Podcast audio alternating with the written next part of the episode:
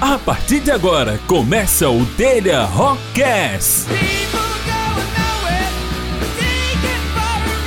O podcast oficial do Telha Rock Festival. Apresentado por Anderson Diego, Tiago Lavô e Vladimir Souza. Esse podcast é produzido e escrito pela equipe do Telha Rock Produções.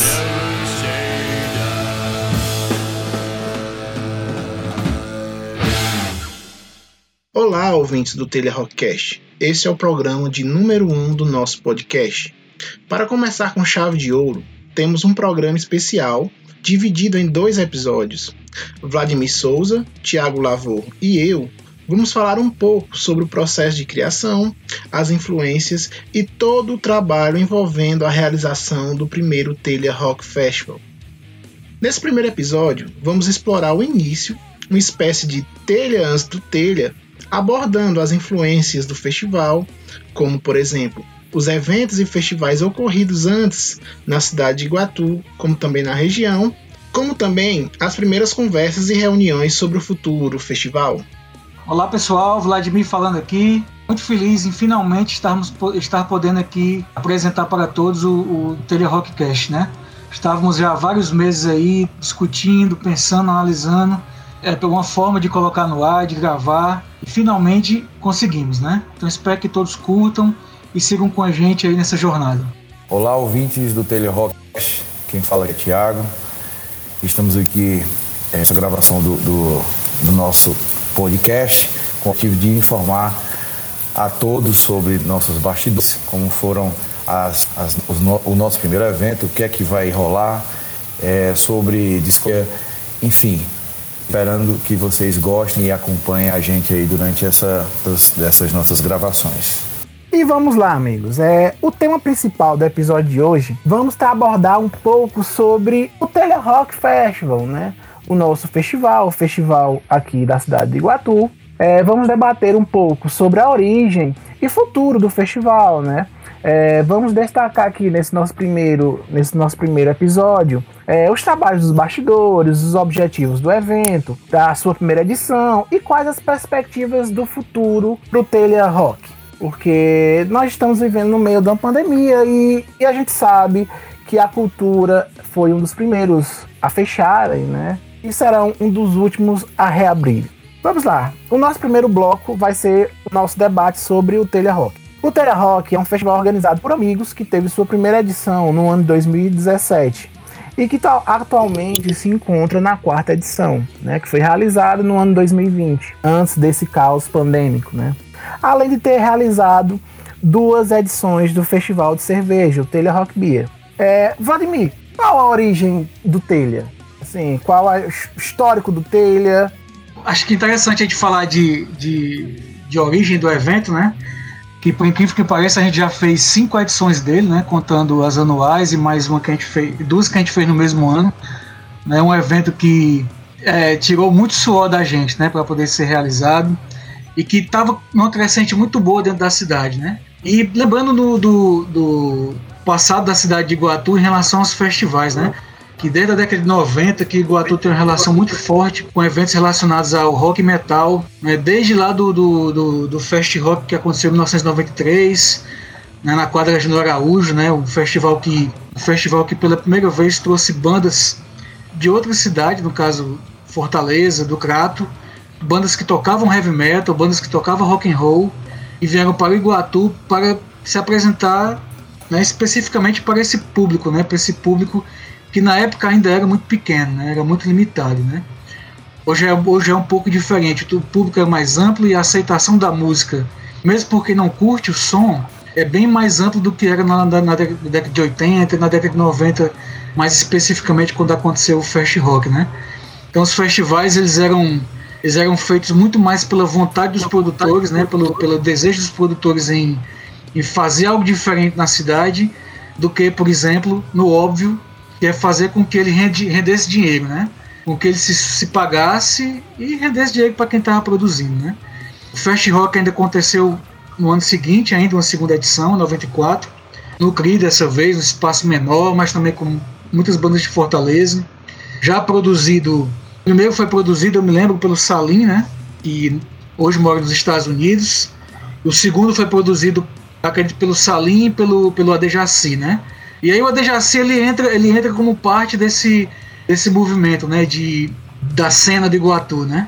O Adejaci ele, ele é um dos um dos, dos ícones, né, que pode assim dizer, porque é um dos caras que escutam heavy metal e, e, e rock internacional no Iguatu há, há, há, mais tempo e que tem contato com, essas, com essa nossa geração, né? Desde a década de 80 que o Adejaci está aí envolvido com música, apresentando som para uma galera nova, sempre se fez isso para a nossa geração inteira, né? E o Adejaci ele tocou como músico em um dos primeiros festivais, se não o primeiro festival de heavy metal que o estado do Ceará teve, né? Que foi a Tempestade Metálica que aconteceu aqui em Fortaleza, né? Eu falo aqui de Fortaleza. Né? Então, então esse, essa cultura de festivais, a gente acabou crescendo com ela, né? Na década de 90 a gente praticamente não via shows, em Iguatu a gente não via nenhum, né? É, pelo menos não de rock. E até no estado do Ceará, a gente, em Fortaleza, por exemplo, quando acontecia, era complicado a gente ir pela idade, pela questão econômica, né? E a gente acabava tendo mais dificuldade de, de, participar desses eventos quando a gente era mais novo. E ter isso, isso no Iguatu acendeu aquela chama, né? Aquela, aquela percepção de que, que dava para fazer, dava para ser legal e que aquilo impulsionaria, né? Ou, ou faria crescer, faria surgir uma cena de pessoas que gostassem daquele tipo de música, né? Tivemos o Fast Rock 1 em 93, o Fast Rock 2 em 94. Quatro anos depois teve o Metal Tile, né, que aconteceu na, na Canteiros, ali do lado da rodoviária.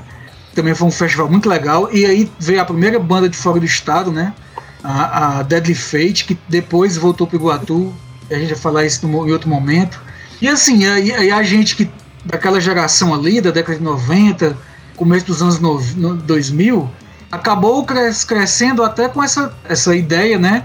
De trazer de volta para a cidade no momento oportuno, quando a gente tivesse condições, trazer um evento desse, desse, desse, desse porte para a cidade para poder também tentar gerar esse novo público, né? Um público diferente como se deram essas primeiras conversas sobre a realização do festival? Tu se lembra onde, as circunstâncias? É, quem estava nessa primeira conversa? Por conta desse lapso temporal do, do que aconteceu e, ou deixou de acontecer, né? A nossa cidade, por conta desse histórico aí que o, que o Wagner já vinha falando, é, nós sentimos a necessidade né, de, de construir um novo festival, trazer umas bandas. É, de fora, ou, ou pegar umas bandas da cidade que, que, já se faziam covers aqui, que não tinham onde se apresentar. E aí os amigos é, que fizeram parte do logo da fundação do Telha é, estavam praticamente todos reunidos em Fortaleza e iria acontecer o show do, do Megadeth. E aí a gente já, já conversando e tomando aquela cerveja, decidimos ali é, tentar organizar um festival. E daí começou a surgir alguns nomes, começaram a surgir também bandas que poderiam é, é, ser apresentadas aqui no Iguatu. E a gente foi moldando esse, esse, esse festival, a princípio sem nome, sem saber como, como é que seria, como é que a gente iria é, custear esse evento, né? Se iriam ter patrocinadores, porque a gente sabe que que o rock, apesar de ter sido no Iguatu, né, o rock no, interior do Ceará é mais complicado, principalmente é, nessa parte de, de, financeira, né? Mas aí a gente conseguiu, com esses amigos, com essas pessoas que estavam, começar a anotar, fazer uma, algumas anotações direcionadas. Eu me lembro que estava, a princípio estava eu, Thiago, o Vladimir, Anderson Diego, é, o Adejaci, também o Lucas, acho que Petros, é, tem várias pessoas, né, que uns entraram, outros acabaram saindo com as edições do Telha, mas que acredito que hoje nós temos uma força muito grande, nós temos nós somos 16 participantes desse desse evento, né, integrantes desse desse festival e nós fazemos todos os trabalhos, né, é, ficar na portaria, angariar fundos. Nós temos a, a nós fizemos um, direcionamento em relação a, a, como, como deve ser o festival, um, meio que um tipo de, de, de, de normas, né? A gente pode dizer assim, de como devem ser as bandas. Por exemplo, é, em torno de 50% das bandas que vão vir para o festival são bandas que, que são autorais, tem que ser por obrigação autorais, para quem tem esse, esse, fomento de, de bandas e, e, que são locais e autorais, né? A parte cultural e as outras 50% das bandas que, no caso, vão é, preencher o festival podem ser é, de bandas covers, por exemplo. Né? Esse é uma das, um dos pontos que nós prezamos. Né? Bem como também a parte de filantropia. Desde o, desde o primeiro telha, nós fazemos esse trabalho filantrópico de arrecadar é, alguns alimentos para que se possam fazer doações para algumas instituições que por acaso no momento estejam mais necessitadas, né? Então nós tivemos sempre essa preocupação de tentar levar também é, a ajuda aos mais necessitados, né? Inclusive nossa primeira doação foi feita é, depois do primeiro festival, é, foi feita para o Mesa Brasil e consequentemente nas outras edições tiveram algumas outras instituições como a Casa Irmã Dulce né, que nós fizemos também, acho que, se eu não me engano, duas doações. É uma casa que recebe um, a, a, é, uns parentes que são, estão internados no, no, hospital regional aqui da nossa região, do Iguatu, que não tem onde ficar esses parentes. Então eles vão em direção a essa, essa casa Irmã Dulce e lá, além de da dormida, né, da, da acolhida lá da, dessa, dessa casa Irmã Dulce, eles também têm a questão de alimentação. E nós fizemos a doação já inclusive de 400 quilos de é. alimentos. É, tem, uma, tem, uma coisa, tem uma coisa interessante aí na, na, na fala do Tiago, que eu acho que a gente tem que, tem que ressaltar sempre, assim, né? Porque foi a mudança de perfil da gente também, assim. É, a vivência né, que a gente ganhou com o tempo, né? Claro, a gente vai ficando adulto, vai saindo da cidade, tudo.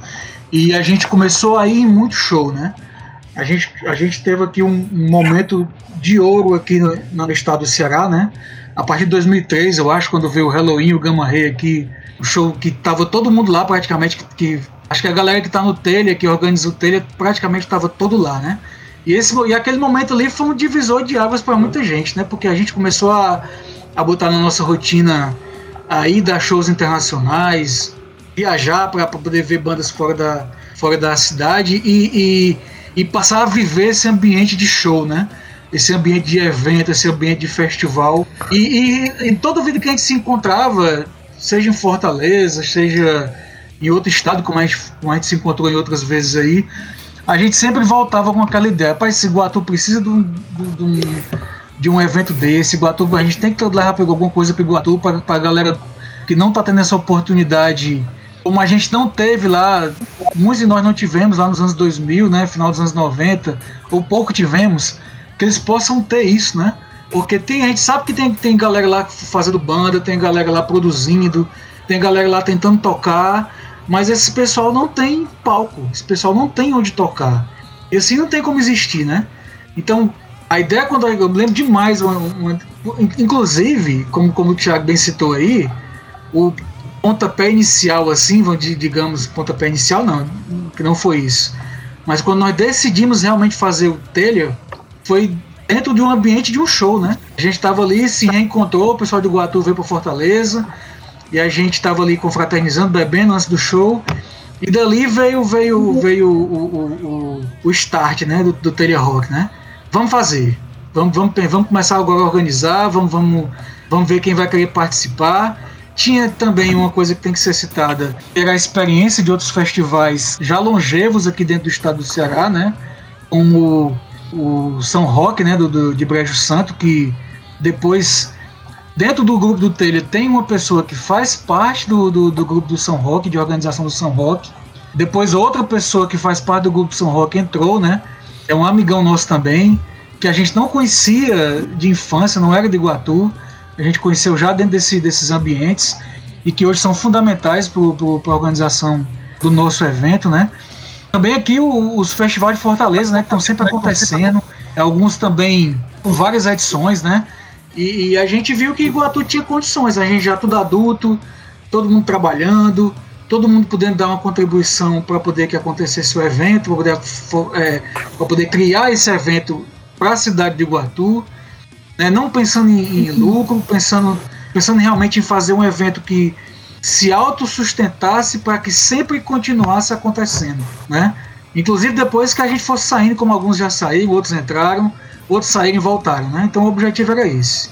E você citou uma coisa importante, Vladimir, que é a questão do, do, da, das influências do próprio surgimento do festival. Você falou do Brejo Santo, né? Que o, o modelo do Brejo é o mesmo modelo do, do Telha, né? Que são amigos que se reencontraram, que conversam sobre música, que decidem fazer o festival é, é, é voltado para para suprir a carência da região e tal. E fora o, o, o, o pessoal do Brejo, é, vai destacar também, cara, é, um modelo que me inspirou. Eu não sei se, se.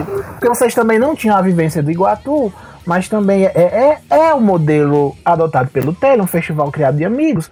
É a galera otaku daqui de Iguatu, que eles tinham um festival de anime bancado por eles mesmos, eles mesmos faziam, eles mesmos trabalhavam eles mesmos se cotizavam para trazer atrações, para fazer, enfim.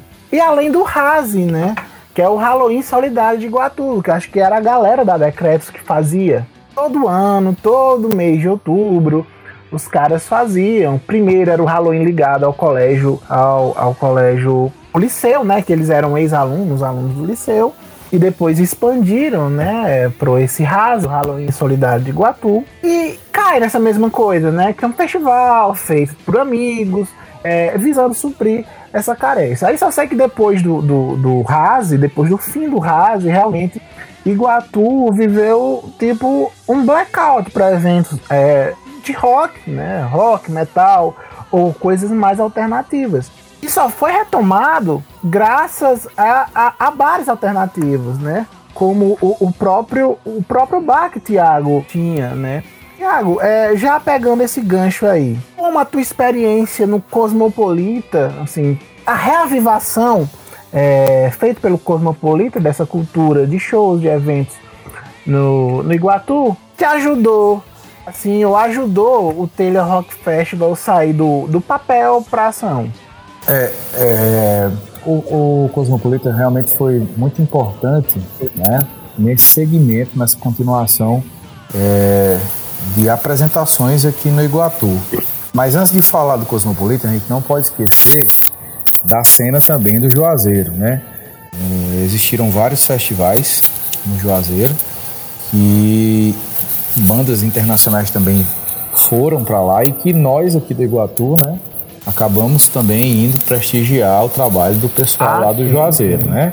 Inclusive, nós temos, nós sabemos que temos bandas autorais no Juazeiro e que participaram já do, do nosso festival aqui do, do Telha, né?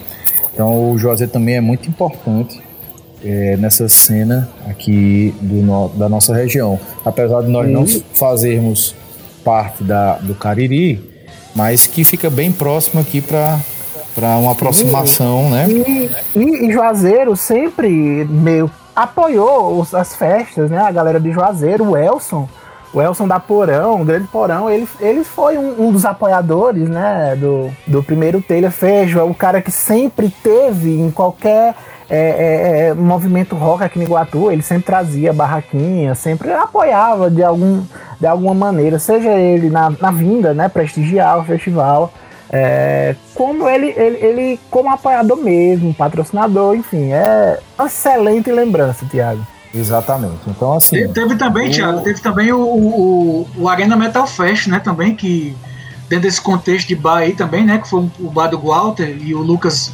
Ele e o Lucas organizaram um festival de heavy metal no Iguatu depois de muito tempo sem ter festival, né? Fica a, mesma, a lembrança aí também desse, desse evento foi importante. Figuras como Carlão também, né? O, os Madrugas Night, né? Também meio muito que bom, muito bom, né? Muito, é, é o, o, no, quando começou o Cosmopolita, a gente, a gente é, inaugurou o Cosmo foi em 2013.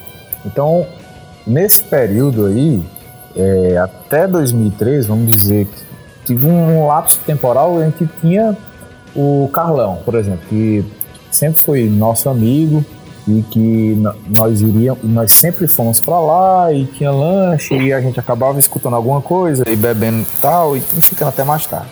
E quando surgiu o Cosmopolita, a gente viu essa oportunidade de ser um bar mais alternativo, né, direcionado não só pro, pro rock, mas algum, algumas músicas é, é, menos convencionais, vamos dizer assim, né? Então, assim, o pessoal gostou muito e acabou-se é, é, em alguns momentos, principalmente nos finais, aos finais de semana, o pessoal sendo contratado, indo pro bar para tocar, porque não era, não tinha mais esse, essa, essa, esse vínculo, né, de, de bandas alternativas tocando em bares. E aí a gente começou a tocar, começou a chamar, na verdade, o pessoal para tocar né, no, no, no Cosmopolita. Então, o pessoal que ia tocar MPB, ele tinha que fazer o um ensaio, porque o, a, o MPB que a gente aceitava, que queria que ele tocasse, era mais o lado B. Então, assim, existia já o público, né? E depois que o, o Cosmopolita começou a funcionar e que, que deu certo esse movimento já de, de de pessoas interessadas, de, de saber que as músicas que tocavam lá no, no, no Cosmopolita eram músicas jamais alternativas, direcionadas é, é, não convencionais, né? É, foi surgiu também que o Vladimir comentou aí o o bar Walter, que era o Arena. E nós já éramos todos amigos, né? Inclusive, quando tinha evento no, no, no Arena, a gente. Ah, vai ter, uma, vai ter uma banda lá. A gente fechava o Arena, desculpe, a gente fechava o Cosmopolita, ia todo mundo para a Arena. E o Gosto também fazia praticamente igual, né?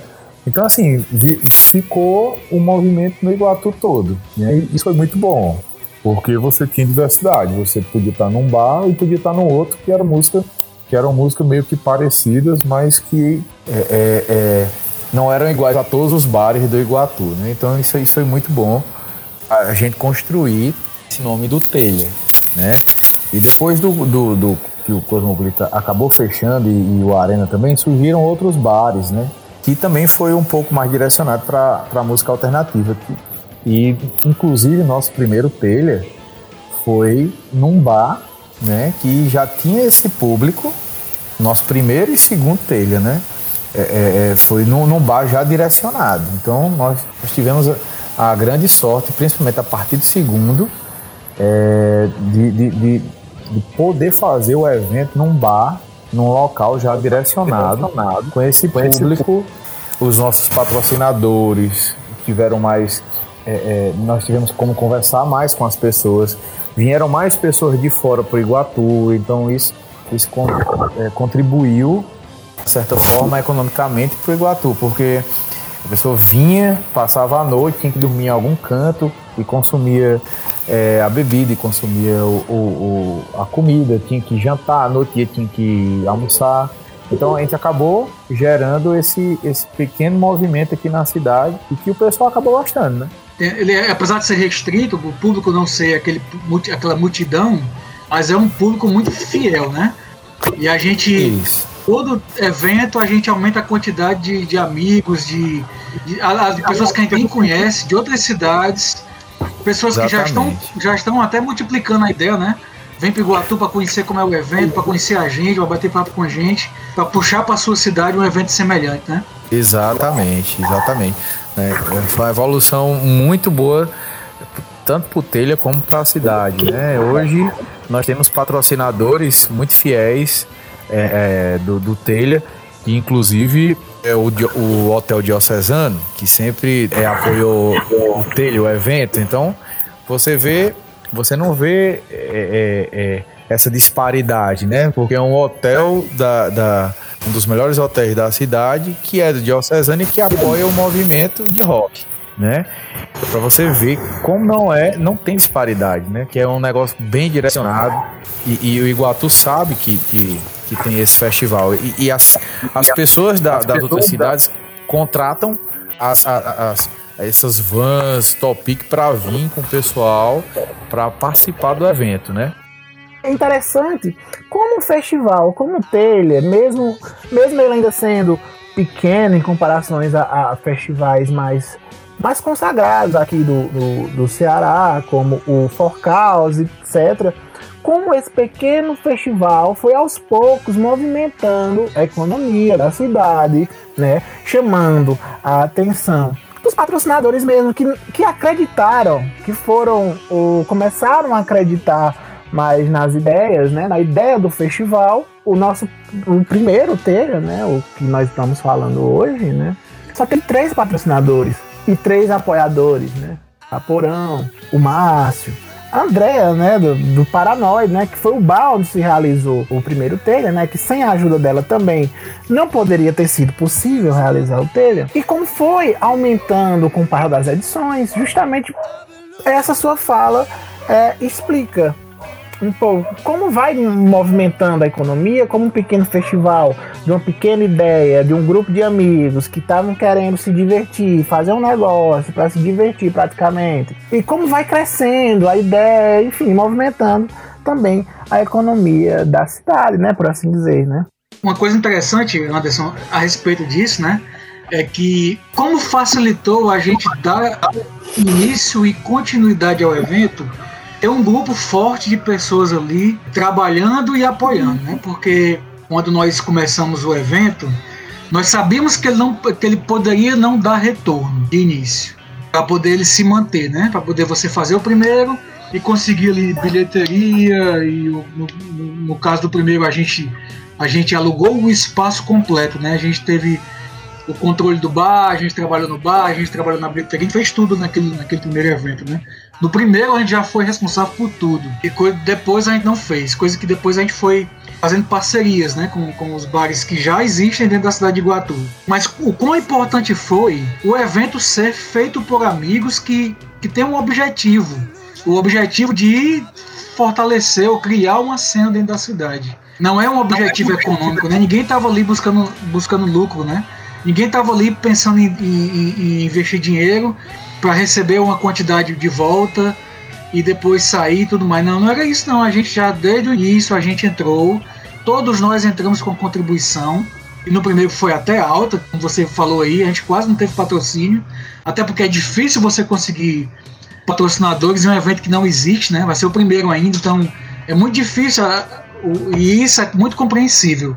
É muito difícil a pessoa investir o seu nome, não o dinheiro, mas o nome num evento que ninguém sabe como é que vai ser, né? E o que, é o que é que vai ter nesse evento, e qual o retorno que vai dar, não financeiro, mas qual o retorno vai dar de imagem, que o patrocinador ele, ele, ele, ele, tá, ele, ele se preocupa muito com isso. É, ele vai vincular a imagem dele à imagem de outro evento que ele não sabe o que é. Os patrocinadores eram amigos do, do, do da gente do evento, né? Sim. Inclusive uma pessoa que fazia parte do grupo era um dos patrocinadores. Então, o, o, o fato da gente saber que uma das possibilidades era a gente ter prejuízo financeiro, e mesmo assim, já de início lá, antes da gente, da gente, da gente ter o primeiro evento e acontecer o primeiro evento, a gente já tinha definido isso, olha, vai, mesmo que dê prejuízo, a gente vai continuar, a gente vai se manter, vai se manter firme e vai fazer uma segunda edição. Isso aí foi muito importante no contexto geral, né?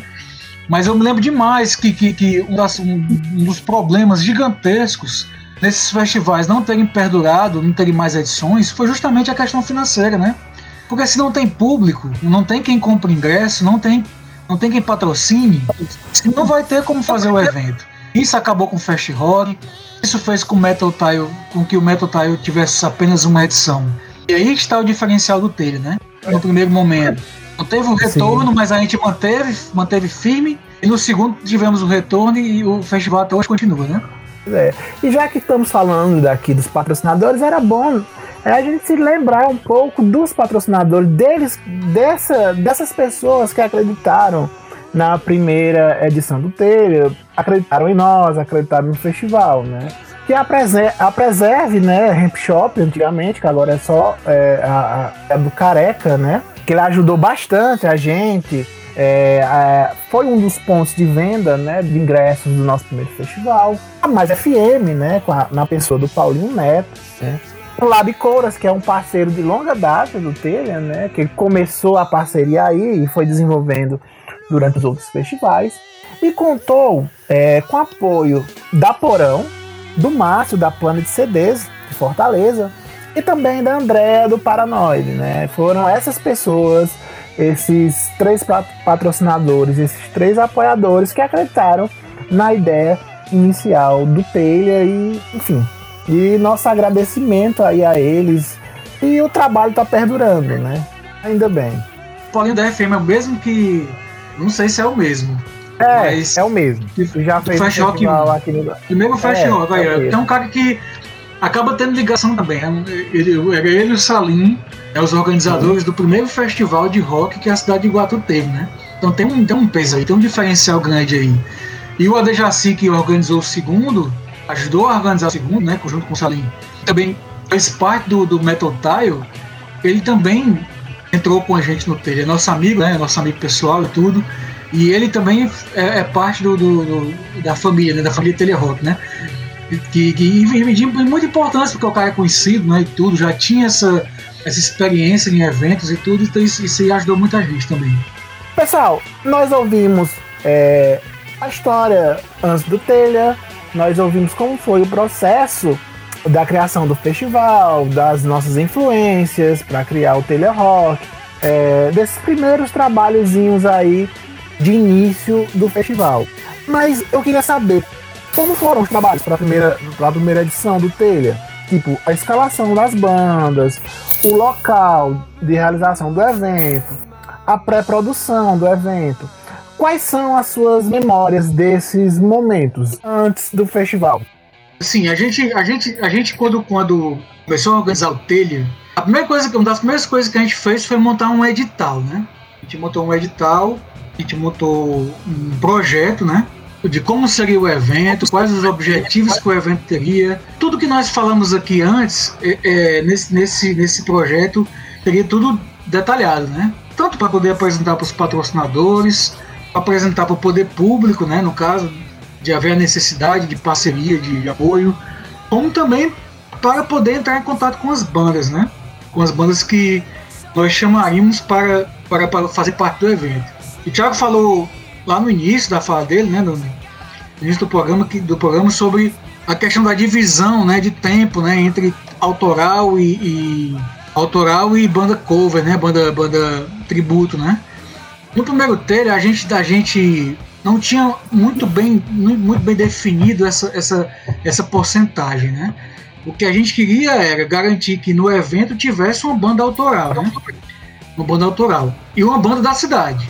O objetivo do Telha é sempre, em todos os eventos, contar com bandas da cidade, da região da cidade, né? Do, do Iguatu. Né? E, e, até hoje nós conseguimos, né? Levar a banda do Iguatu para dentro do, do, do festival mas também bandas autorais. E na época não tinha nenhuma banda autoral. Até tinham, acho que talvez até tivesse, não sei. Mas nós não tínhamos contato com essa banda. Ou pelo menos dentro daquele momento não se encaixava no que a gente pensava que deveria estar no primeiro, no primeiro telho, né?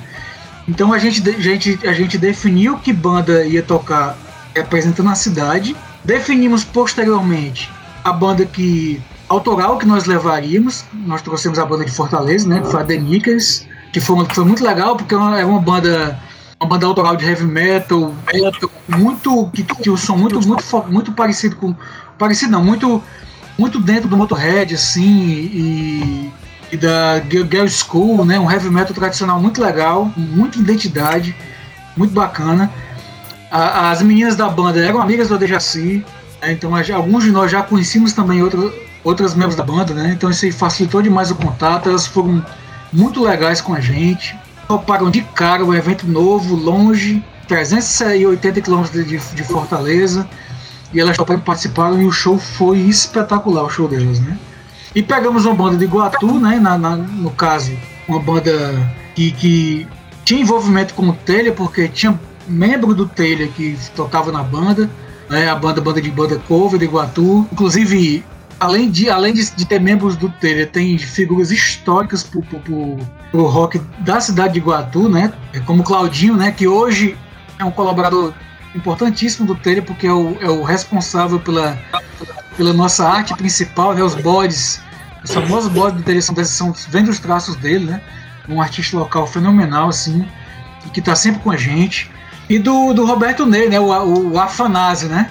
a gente chamava de Afanásio na década de 90. Roberto Ney também, que é da banda e é um cara também antigo do, do, do rock dentro de Iguatu, né? E que também faziam parte da banda. Depois você diz o nome que eu esqueci, a memória tá, tá fugindo. É a Super Overdrive, né? Que, Super Overdrive, exatamente. É, eles faziam tributo a várias bandas importantes do rock, né? Muito interessante até. Ah, uma das outras, uma, uma, uma, outra coisa também interessante, fora essas duas bandas que você citou, foi a, a, foi a ideia que tivemos depois, depois de algum tempo, de alguma conversa, de incluir o Cariri também. Tipo, que Iguatu ia convergir capital e Cariri numa, num festival só, numa cidade só. E a representante do Cariri nessa primeira edição foi a, a Tiro Certeiro, né? Uma banda de tributo ao, ao, ao Chico Science, a Nação Zumbi, né? O, o pessoal da, da cover do Chico Science também já, nós tínhamos já uma amizade, né? O, o, o pessoal da banda já conhecia algumas pessoas do Iguatu, né? E vice-versa. Então o pessoal também topou na hora para vir, estavam tava todo mundo doido para participar do evento, inclusive vieram é, algumas pessoas de lá acompanhando a banda. Então foi realmente um, o, o, o primeiro telha foi, foi muito bom porque teve essa interação, né? Como o, o Diego falou aí, vieram pessoas de Fortaleza, inclusive com, a, com o pessoal da The no mesmo, acredito que foi no mesmo, no mesmo transporte. E o pessoal também que veio do Cariri vieram na mesma, como se fosse caravana, né? Mas o pessoal veio de carro, mas vieram em caravana para participar do, do, do telha. E foi muito bom esse encontro, porque, é, como foi dito aí, foi, é, é, gente de todos os cantos, né? De, norte-sul aí do, do estado. É, e acho interessante também que, que isso, esse padrão vai se repetir é, nos teres seguintes, né? Sempre trazendo uma banda ou bandas do Cariri, de Fortaleza, tudo convergindo para cá. Eu acho que uma, uma, um dos pilares do telha, eu acho que é essa união, né? Entre a capital, interior, tudo convergindo aqui no Iguatu. Eu acho, eu acho muito massa essa ideia, né? A Tia Certeiro tem uma, uma questão interessante também que ela representava uma ideia que ela se, ela se manteve em outros eventos, né? Que, éramos, é, que era nós temos uma banda de apelo de público maior, né? Então a Tia Certeiro é uma banda que, que na época ela tinha, ela tem, tinha um público, né? Um público muito, muito grande, né? No Cariri. Tocou no, tocou no Iguatu antes, um público bom também. Mas talvez não tenha puxado mais gente ainda pro telha, porque o evento era muito novo, né? O evento era novo e estava concorrendo com vários outros espaços que estavam tendo evento no dia também, né? Que, e que, que esse público mais alternativo já tinha esse, o costume de ir para esses eventos, né? Então o telha ele estava entrando ali, começando ali dentro de um momento que comercialmente não foi favorável. Mas que, mas que, mas que abriu uma porta grande, né? Derrubou uma porta grande ali, né? Porque no evento seguinte a gente já viu que, que o povo bateu o olho porque era a segunda edição e tal. Então isso aí, isso aí ajudou. E, e essa ideia de trazer o, o, tiro certeiro, né? Ela trouxe aquela. aquela junta, olha, olha que, que interessante, né? A gente tinha uma banda que, dentro do cast do teve, né? Dentro do cast do evento, do festival, né? As bandas escolhidas pro festival. Banda de Iguatu, autoral, mas também uma banda que chamasse público, né?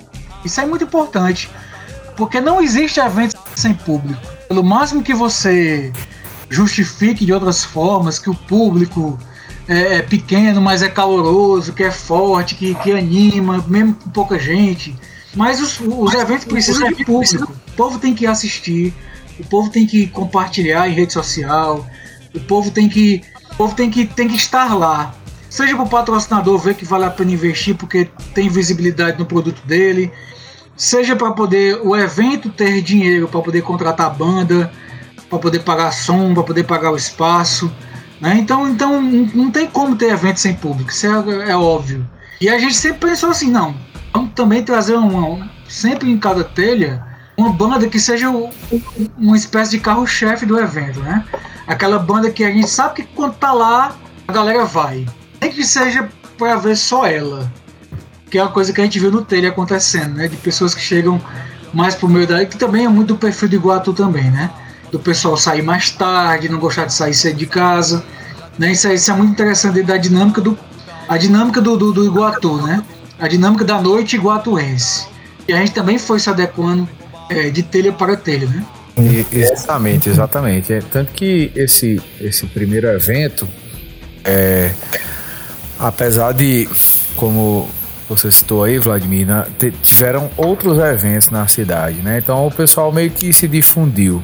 Então, depois desse primeiro evento, é, como as bandas tinham sido bem escolhidas, né? E nós tínhamos montado um, um esquema para ficar é, pelo menos bem organizado, som, iluminação, né? Local com cobertura, é, enfim. Pessoas as pessoas que foram acabaram comentando sobre o evento e que, como era um evento diferente, né, que não acontecia em Iguatu há algum tempo, quando foi a partir do segundo telha, que já foi em outro local, mas que, que já estava, é, é, o pessoal já tinha se, é, é, sentido a divulgação do primeiro e que é, é, nós colocamos mais uma banda, que aí realmente virou um festival, porque foram quatro bandas. Nós tivemos uma lotação significativa, né? Na, na, na, verdade, não foi nem uma lotação, um público que a gente nem estava esperando, porque vieram várias pessoas de fora e que o povo realmente, as pessoas do Iguatu foram prestigiar, porque a gente escolheu o dia certo, né? Foi, foi muito bom. Foi muito bom. Esse primeiro foi ideal, porque acabou acabou se divulgando o nome do Telha e a partir de, desse, desse primeiro, nas consequentes é, é, é, sessões aí do Telha, foi só aumentando o público e as bandas que vieram de fora, que foram bandas significativas, né? Que fazem parte aí do, não só do Ceará, mas é, do, do, Nordeste, que inclusive foram bandas que foram tocar internacionalmente, né? Então, assim, va vale a pena e, e, até hoje a gente tá valendo essa organização do Telha. Ótimo.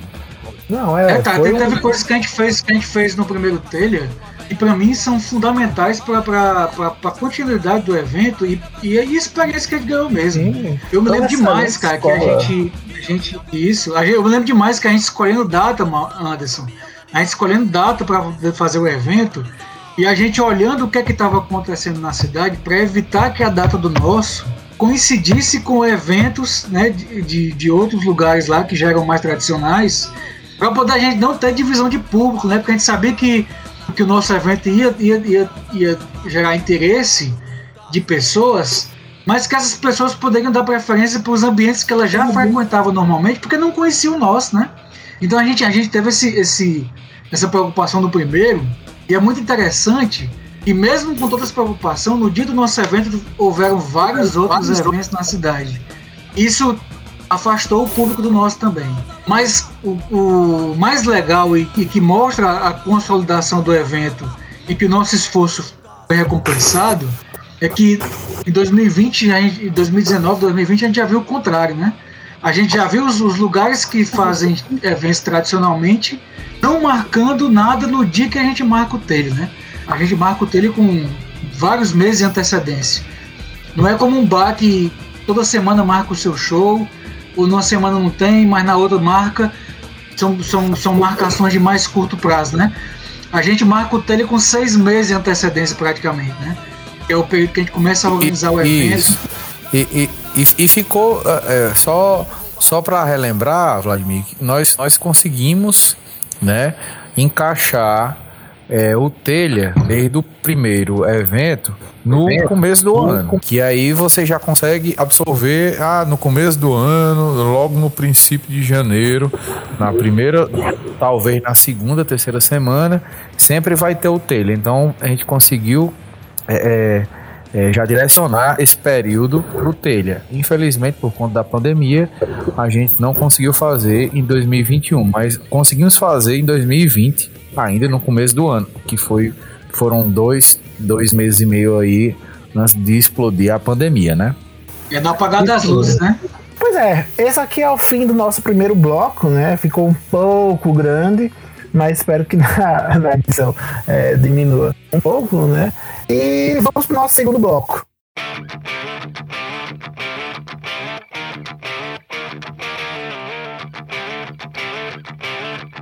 Momento Sonorizando.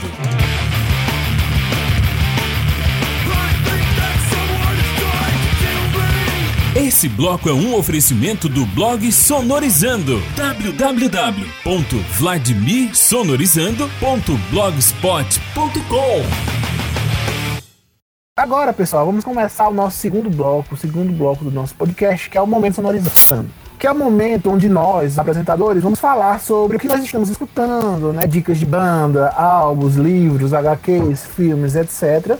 E onde nós vamos fazer, tentar trabalhar uma pequena resenha ou um curto debate entre a gente mesmo sobre o que nós estamos ouvindo, que nós estamos indicando para vocês.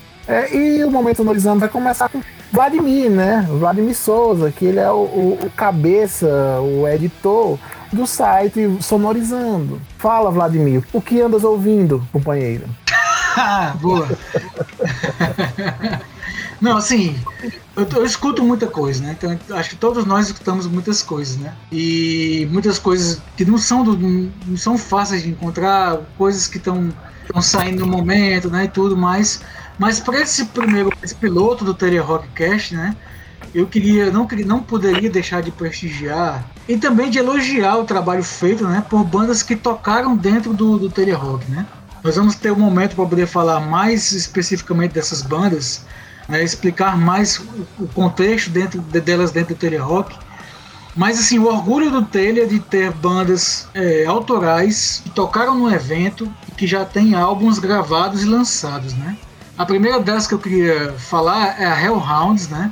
Hellhounds é uma banda de heavy metal tradicional que faz parte de um movimento chamado Nova Onda do Heavy Metal Tradicional, que surgiu mais ou menos é, na segunda década do, desse último século agora, né, por volta de 2010, um pouco antes disso, mas que tem como intuito resgatar a sonoridade do heavy metal tradicional dos anos 80.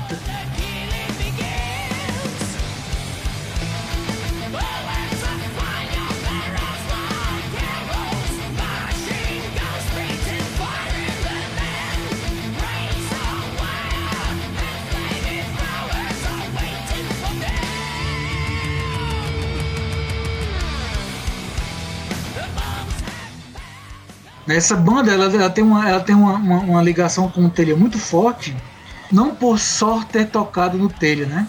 A banda mesmo tocou no Telha já, mas por alguns dos seus membros ter, terem tocado no Telha mais de uma vez, né? O Thales, né, que, que é um dos fundadores da banda, que depois saiu, né? Porque o Thales tem várias e várias bandas que ele faz parte, a principal delas é a Dark Side, né?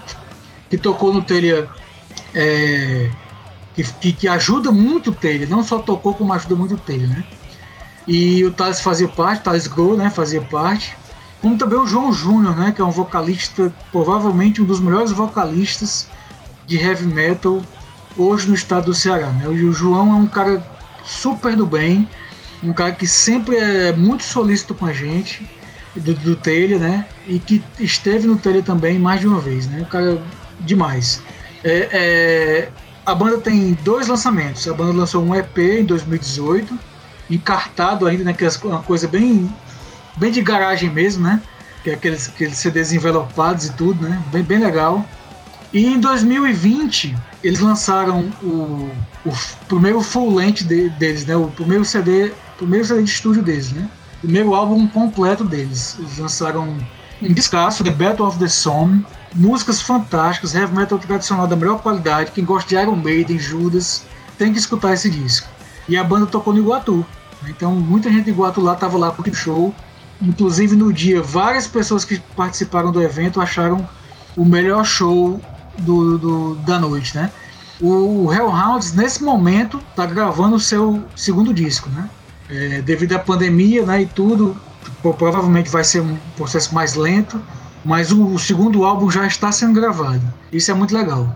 E o, o, segundo, a segunda indicação que eu queria dar, aí tem, um, tem uma ligação emocional muito forte com a, com a cidade de Iguatu e com a gente do Telha, que é o primeiro CD da The Stone, né, que é uma banda do Iguatu, né? É uma banda que já tocou no Telha mais de uma vez, né? Uma banda que um dos, do, dos seus membros, o baterista George, ele é do, do, do Telha Rock, né? Ele é um dos organizadores do Telha e que conseguiu lançar também o seu primeiro álbum. Né? Primeiro, primeiramente saiu na, no streaming e ano passado saiu no CD, né?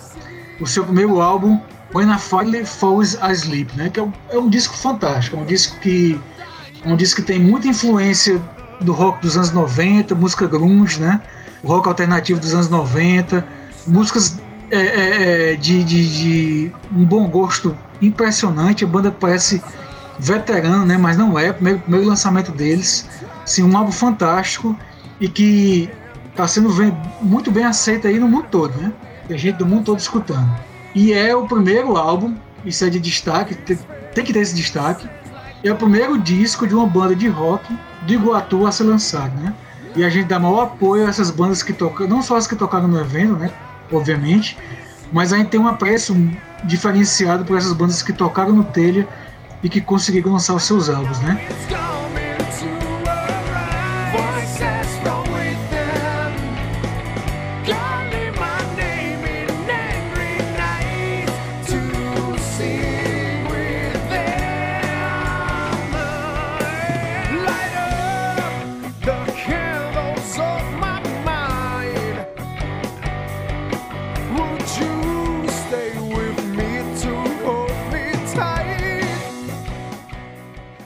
Tiver interesse em adquirir esses materiais, tanto do The Stoned como do Hellhounds, entre em contato com a gente através das nossas redes sociais que a gente faz é, é, a ponte entre vocês e, e as bandas que estão vendendo esse material. Escutem que vale a pena. The Stoned, When I Finally Fall Asleep, tem no Spotify, tem, na, tem, na, tem no, do, dos streams, né? E, a, e o disco do Hellhounds, The Battle of the Song, também sensacional aí, Thiago, e você, camarada, o que andas ouvindo aí? O que é que você dá de dicas aí pros ouvintes do Telha Rockcast? Rapaz, eu tava olhando aqui, inclusive das coisas que eu tô escutando, né? Eu queria falar de alguma coisa que eu tivesse escutando que tivesse rolado no telha já, mas infelizmente eu não tô escutando.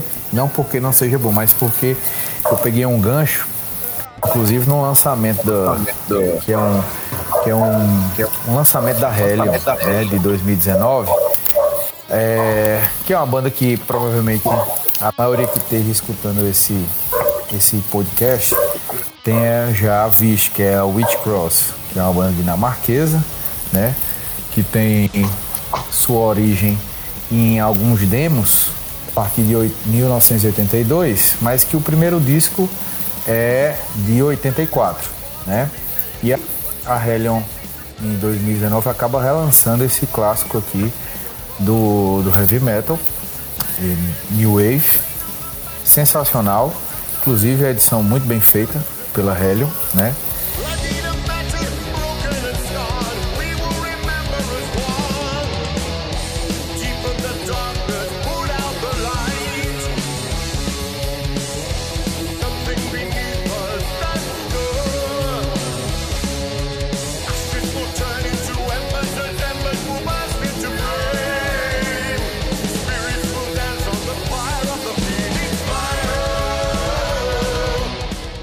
E aí, é, pegando esse gancho da, da, do Witch Cross, eu acabei adquirindo um, um disco que é como se fosse. É, tem um integrante da, da, da Witch Cross, que é o, o Cole Hamilton, que é um guitarrista. Ele fez, ele tinha uma sua própria banda em 79, é, também dinamarquesa, né? Essa banda. É, a princípio o nome dela era é, Zindectel 79, certo? E ele tem somente um demo, essa, essa Zindectel. E depois ela acaba sendo, virando o Mandrake. E a High Roller é, pega esses dois demos da Mandrake, junto com essa primeira banda de 79, e faz uma compilação em 2014. Então, eu acabei adquirindo esse, esse disco e acho espetacular, certo? Um disco muito à frente, até porque na Dinamarca tava, já tinha essa. Era um, em 80 já era um movimento mais punk, então a, o, o, heavy metal era muito mais complicado, né? Inclusive, acredito que o Mestre Feito passou por isso também em 80.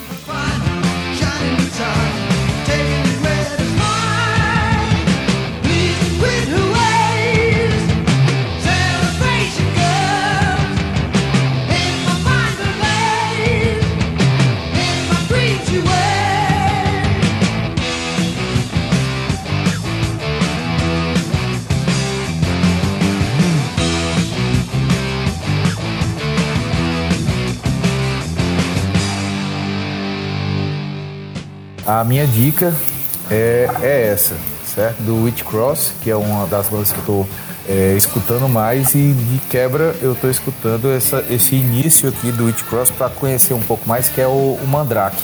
Esse disco Mandrake compilação, o nome dele é Breaking Out. Né? Esse primeiro disco do, do Witch Cross, que eu acabei esquecendo de falar aqui, que é o, o Fit for Fight. Né? Eles tem duas músicas é, do Mandrake. E uma das músicas foi, foi modificada, é, principalmente de nome. Né? Na princípio no Mandrake é, ela é We Will Be Strong, que foi modificada para Rotting the Night Way. E a outra que tem o mesmo nome, mas que foi modificado por conta de, de ser de uma banda para outra, é a, a Alien Save. São duas músicas fantásticas, marcam realmente essa característica do heavy metal aí dos anos 80 aí da Dinamarca, né? 82, 84, por aí. É de uma, de uma banda do Mandrake vai para Witch Cross espetacular. Eu acredito que muita gente já tem escutado, quem não escutou tem que escutar. É, muito massa aí. Eu, eu escuto muito heavy metal dos anos 80, né? Em todo canto, né? Então, Estados Unidos, Europa como, como um todo, né? Então é, é muito legal, muito legal conhecer e escutar essas bandas que hoje, através de gravadores como a Hard Roller que você citou, né? No Remorse Records e várias outras, né? Por Steel e Heaven in Hell Records, tem muitos gravadores que que estão fazendo um trabalho de prospecção fantástico, fantástico em relação às bandas dos anos 80 que ninguém conhecia, né? Sobretudo na busca por essas demos, né? Essas demos gravadas que, que as bandas, muitas das bandas acabaram ou se tornaram outras e que foram ficaram perdidas aí, né? E que é, é, é essas bandas estão resgatando. E isso gerou para mim um é. lema na escolha do que escutar, né? Um lema na escolha do que escutar. Tem capa feia, é mal gravado, ninguém conhece, pode escutar que é bom. É, rapaz, inclusive a Mandrake ela acabou eles só lançaram esses demos, né? E não teve nenhum incentivo, não foi, não nem ninguém quis gravar o álbum deles, né? E aí o guitarrista, o, o, o tinha feito, eles faziam os testes, né? Lançavam o, o, o comunicado no jornal para quem queria fazer o teste. E aí num desses comunicados, não deles, mas da Witch Cross, tinham lançado um comunicado também atrás de um guitarrista. E ele, o, o, o, o Cole, o, o, Hamilton, foi lá fazer o. Já tinha a banda e tava mal, não, não conseguia quem bancasse o, o disco, o álbum, disco, o álbum. E foi lá fazer o teste na, na Witch Cross. Os caras acabaram é, é, dando ele. E aí, em, em 82, acabou-se realmente a Mandrake.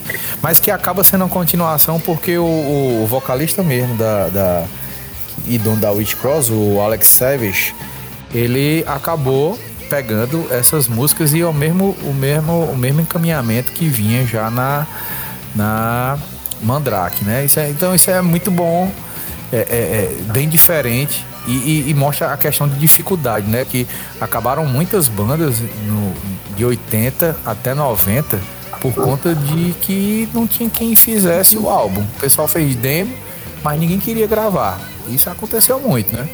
Você, Anderson, escuta esse companheiro. o que eu escuto. Sim, o que você escuta.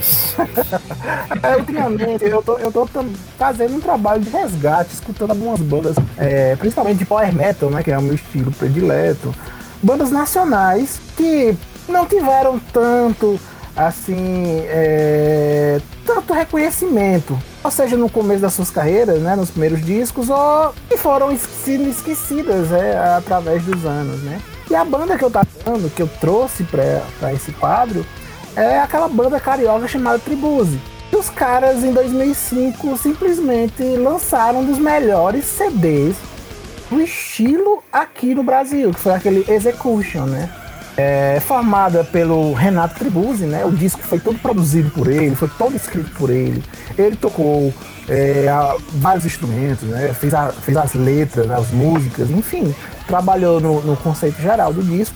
É um disco que contou tudo de convidados de alto nível, que vai Toredo, Matt Simmer, é, do, do, do Holland Bruce Graham, Dixon. Bruce Dixon, justamente. É, Al Shippers, né? É o, o- o arroz de festa é, é, do, do metal melódico Michael Kiske, né? Na época ele ainda odiava.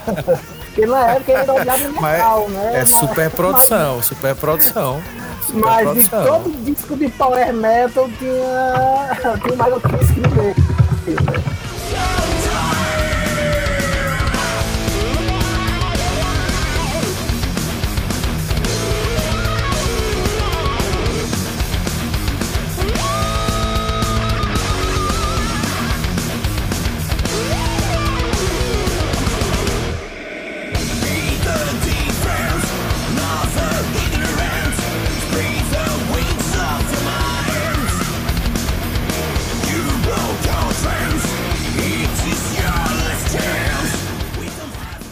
E o engraçado é que essa banda só lançou esse disco, né? Foi super bem recebido. Ele teve vendas altamente positivas, né? Que gerou até um DVD com esses mesmos convidados, com Kiko Loureiro, com Ralph Schipper, o Matt Sinner, Holly Grapple, mas que acabou não vingando, ficou só no primeiro CD. Aí é que vem, cara, muitas vezes na minha cabeça aquela ideia, né? Que a banda tem a vida inteira pra gravar o primeiro CD. Que mostra a força de uma banda, vai ser o segundo CD. Coisa que infelizmente, não sei, foi alguma desilusão pelo mercado musical do Tribuse. Não sei o que aconteceu, mas a banda acabou não vingando, né? Então minha dica mesmo é só essa pra vocês, se você não escutou o, o, Execution do Tribuse, vocês vão lá, dá uma olhada, tem no Spotify, tem no YouTube, no YouTube Music, em todas essas plataformas digitais e, e conheçam ou reconheçam o trabalho dessa excelente banda que, infelizmente, ficou no meio do caminho, mas com um potencial enorme, sabe? Eu queria ouvir o segundo disco do Tribuse, o que, é que eles iam fazer pra, no, no disco seguinte, sabe? É uma coisa que assim, dá vontade, mas, mas os caras simplesmente desistiram. A banda acabou enfim, cada um seguiu o seu rumo. Uma coisa legal, né, que, que eu acho que o Tribus ele não é um metal ópera, né? Ele não é um, um- um É, não, disco é. que não um disco que foi montado como a Vantasia, por exemplo, né, como Não, o Arion, é. que, são antecessores dele, que já trabalhavam com vários músicos, vários vocalistas. Ele é um, é um disco de heavy metal, é, é, de power metal, quer dizer, com convidados, né? Sim. Mas que não segue um conceito onde cada, onde cada É, músico é um, Não. é um personagem da obra, né? Não, é justamente. Foi um, um disco do- de, um, de um homem só, né? Do Tribus, do Renato Tribus. Com né, que é o convidados, nome né? da- com convidados, que depois se tornou Mas, uma mas Anderson, uma coisa interessante que, que, que, que eu acho legal ressaltar aqui é que eu acho, eu não, tenho certeza para cravar, mas é um, é, é um disco, é, é um dos discos de, de, de heavy metal, de, de metal nacionais que contam com a maior quantidade de participações né, de, de, de músicos de fora do país, né? Porque depois Sim. teve um, um spell, depois gravou vários discos, mas metal óperas também, né?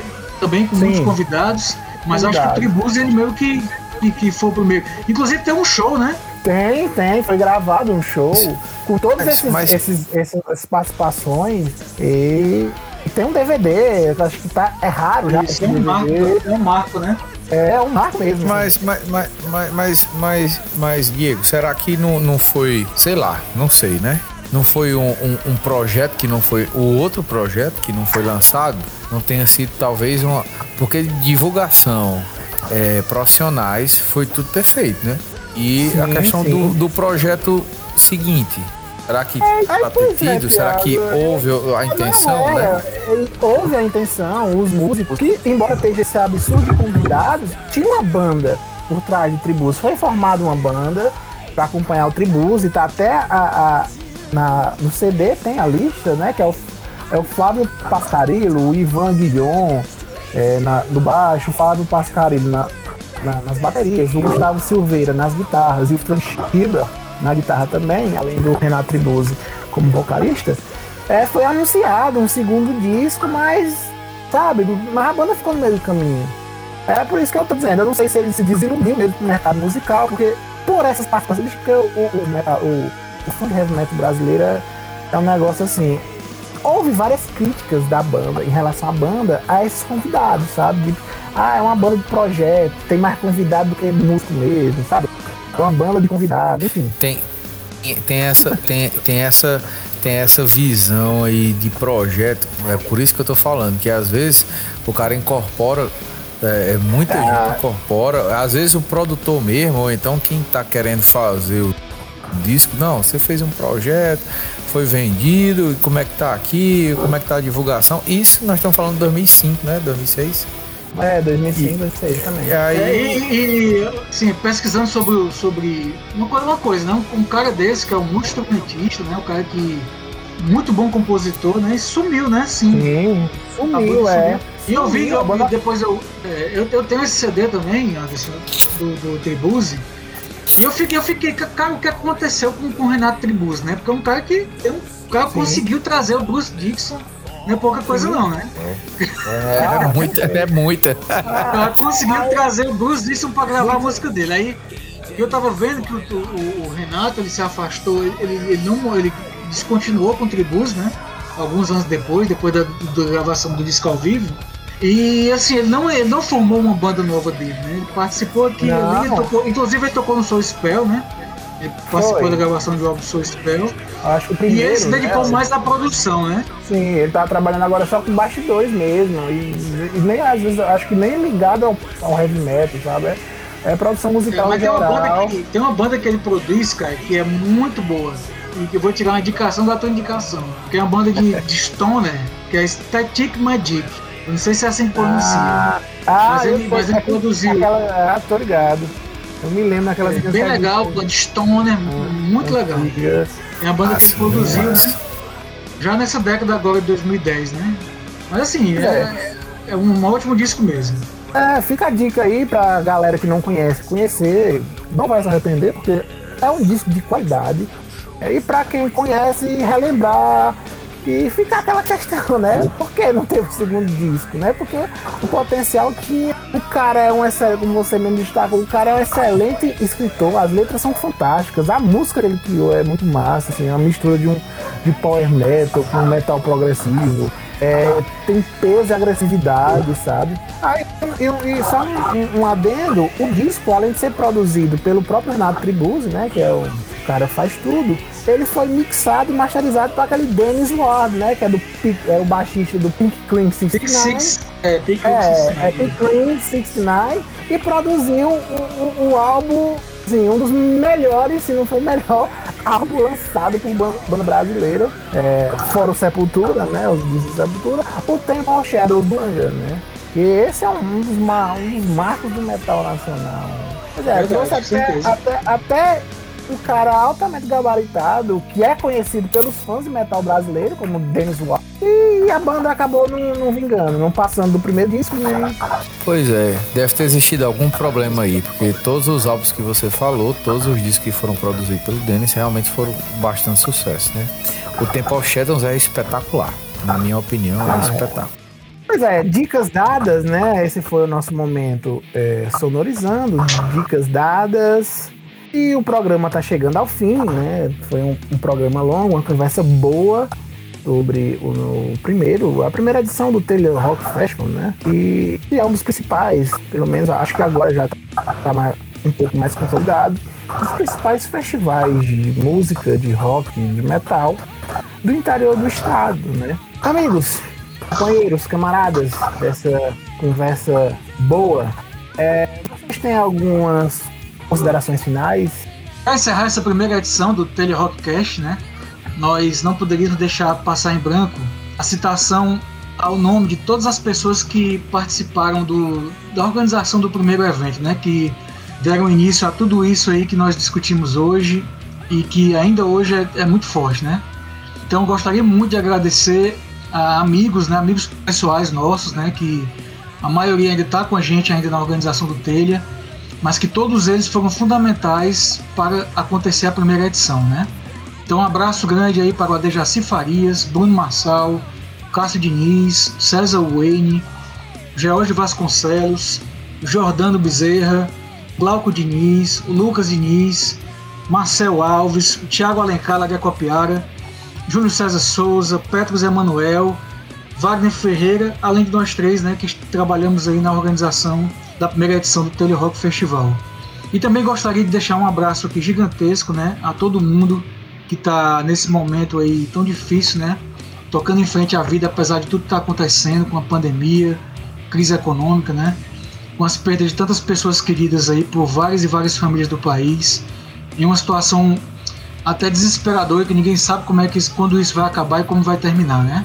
Também gostaria de deixar aqui um, um abraço, né, muito muito fraternal em nome do Tele, do Telerock, da Telerock Produções, a todos que estão é, sofrendo juntamente com a gente também, né? Que nós também estamos passando por dificuldades nesse momento com a pandemia, né? Do coronavírus, né? Quantas e quantas pessoas não perderam aí pessoas próximas quantos amigos não, não ficaram aí pelo caminho no meio dessa tragédia que a gente está vivendo aí desde o ano passado, é, que inclusive tem afetado de forma absurda o setor cultural. Né? O Telerock deveria ter acontecido em junho e nós não pudemos fazer devido a, a, a, ao isolamento, né?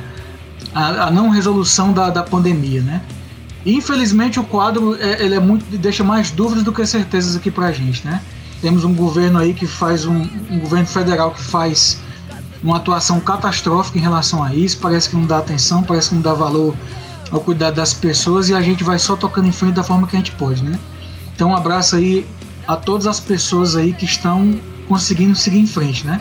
E o Telerockcast, ele, ele também surge com esse objetivo, né? De dar um pouco de, de diversão, um pouco de distração a todos nós, né, a todos que estamos, estamos passando por esses momentos difíceis. Isso mesmo, Vladimir.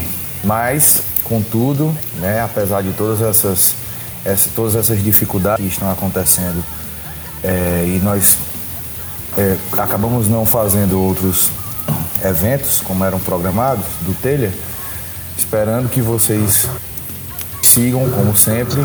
Nós, nosso objetivo do podcast é justamente essa interação com vocês, né, ouvintes, e que vocês possam estar acompanhando sempre as nossas atividades, tanto, tanto cultural como também direcionada a essa, essa parte de diversão, diversificação também aqui da, da nossa região.